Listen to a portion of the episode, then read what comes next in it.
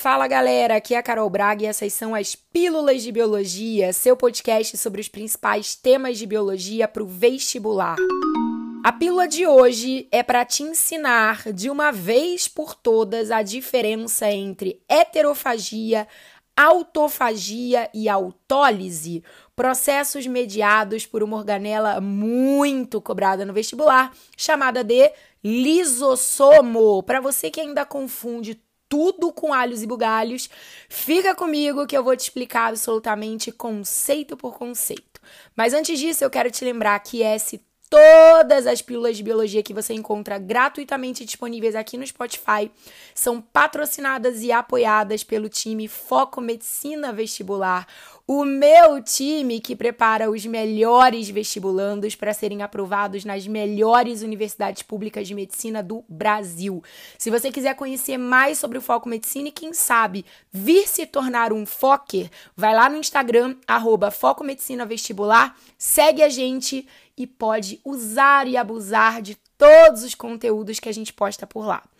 Vambora nós então. Bom, como eu já adiantei no começo desse podcast, heterofagia, autofagia, autólise são processos mediados pelos lisossomos, os chamados estômagos celulares, as organelas responsáveis pelo processo de digestão.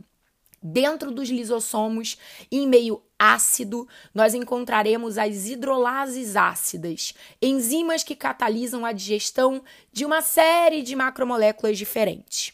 A partir daí vai ficar mais fácil de você entender cada um dos três processos. Heterofagia nada mais é do que a digestão intracelular de materiais provenientes do meio extracelular que foram internalizados pela célula a partir de endocitose. Uma fagocitose, uma pinocitose ou quem sabe até uma endocitose mediada por receptores.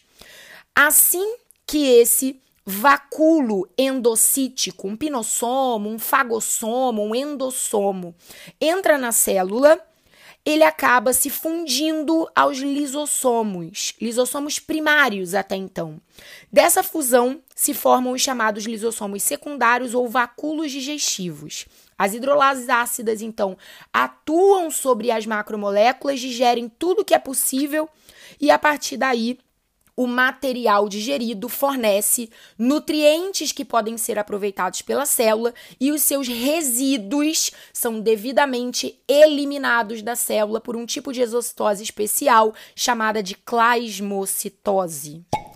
Depois disso, está na hora de você entender o que é autofagia. Auto próprio, fagia, comer. Então, se heterofagia é o processo de digestão de moléculas que vêm de fora da célula, Auto significa o processo de digestão de estruturas que já fazem parte da própria célula, principalmente organelas.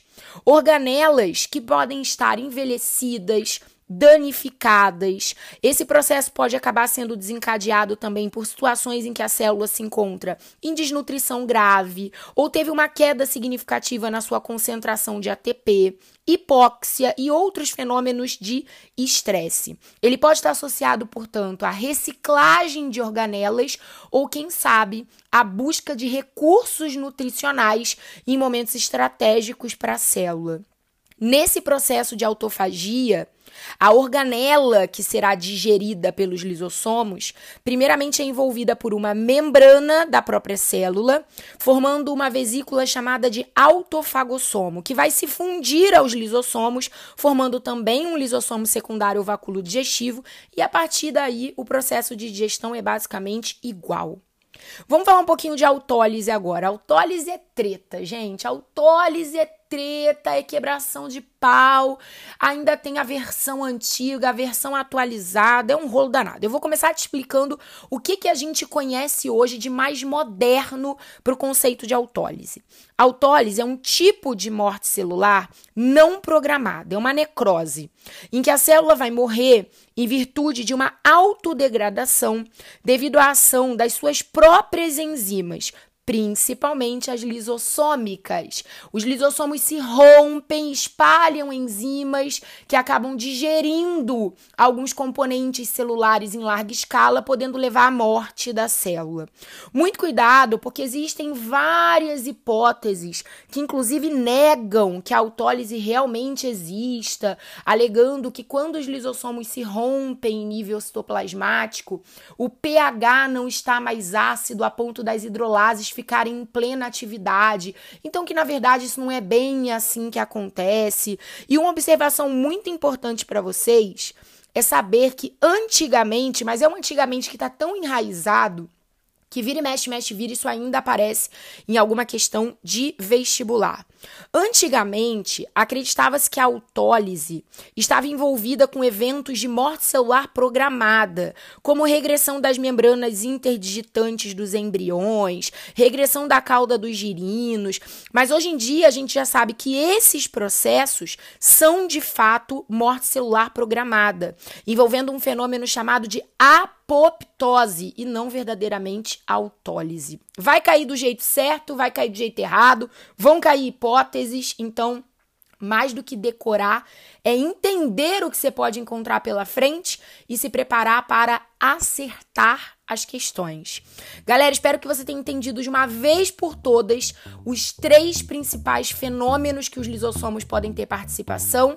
Se você ainda tiver com alguma dúvida, corre lá no meu Instagram, arroba professora Carol Braga, que inclusive já tem no feed para você um resumo da pílula de hoje te esperando. E você pode deixar nos comentários desse resumo uma pergunta, enfim, sua dúvida, que eu vou ter o maior prazer de te responder e te ajudar. Aproveita essa passadinha lá pelo meu Instagram e já clica no link link que está na bio e vem fazer parte da maior comunidade de biologia do vestibular de medicina. A minha comunidade lá no Telegram, onde toda quinta-feira às 19 horas, no canal do Foco Medicina no YouTube, a gente tem aulas ao vivo. Eu tenho certeza que você vai gostar muito. Um beijo enorme até semana que vem. Tchau!